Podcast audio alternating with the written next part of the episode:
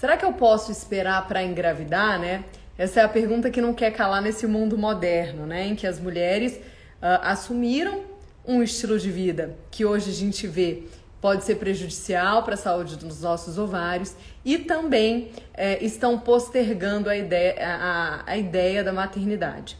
Então, existem alguns exames que vão nos direcionar e que vão nos colocar é, mais dados para que a gente possa tomar essa, essa decisão de uma forma um pouco mais consciente. Então, de uma forma em que eu tenha um certo respaldo para que aí sim eu tome essa decisão de postergar ou de adiantar ou de tomar alguma medida como é, medidas de preservação da fertilidade, como congelamento de óvulos. Então, o que, que eu preciso pensar quando é, para responder essa pergunta? Eu sempre falo para os meus pacientes: primeiro, idade, tá? Idade é o fator isolado mais importante quando a gente pensa em gestação. Então, se eu não tenho acesso a nenhum desses outros exames, a idade é o meu grande norte.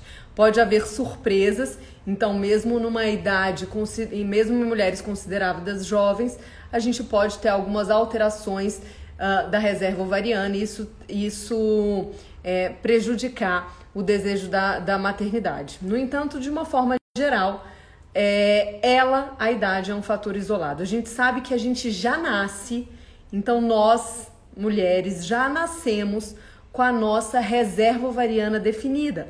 Então, lá na nossa vida intrauterina, eu já tenho lá a minha reserva ovariana definida e a partir daí, gente, ainda na vida intrauterina, eu começo a perder, a diminuir essa minha reserva ovariana. Então, uma série de, desses folículos que são entre aspas a casinha, né, é aonde está é submerso aquele, aqueles óvulos, eles vão sendo perdidos uh, por toda a nossa vida. Então a gente precisa entender que esse é um processo que se inicia ainda na vida intraútero e que ele ocorre constantemente durante toda a nossa vida. Mas existe um ponto, né, em que a gente fala ali pelos 35 anos que essa queda na quantidade de folículos ou na quantidade de óvulos, ela se torna mais expressiva.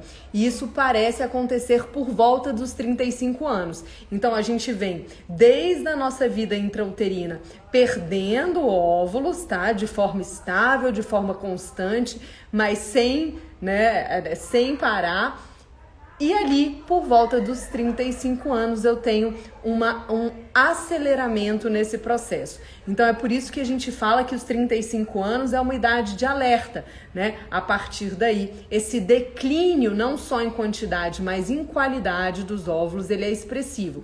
E aí a gente tem que pensar não só no declínio da quantidade e da qualidade dos óvulos, mas também junto a isso no aumento de alterações, de anormalidades de aneuploidias que podem acontecer acompanhados dessa, desse, desse declínio e na quantidade e qualidade dos ovos.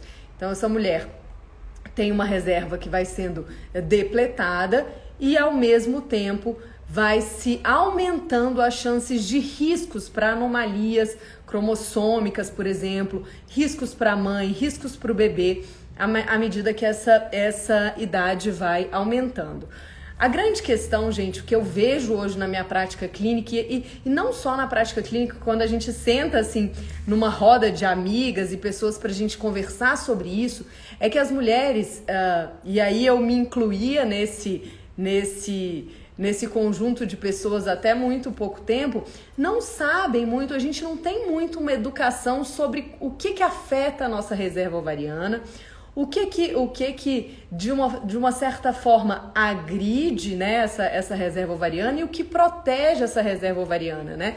E muitas também não têm idade, não têm e de que a idade é um fator determinante, muitas delas superestimam né? Eu falei isso numa em algumas lives e, e os, os artigos, né? Tem um artigo que mostra isso, que as mulheres superestimam os resultados dos tratamentos de reprodução humana, como se, se houver alguma dificuldade para engravidar, certamente consegue-se através da reprodução humana e não é isso que acontece, e subestimam o fator da idade, porque muitas vezes ouvem falar de casos de mulheres que engravidaram com seus 45 anos, que engravidaram até com mais do que isso, mas gente, isso não é regra.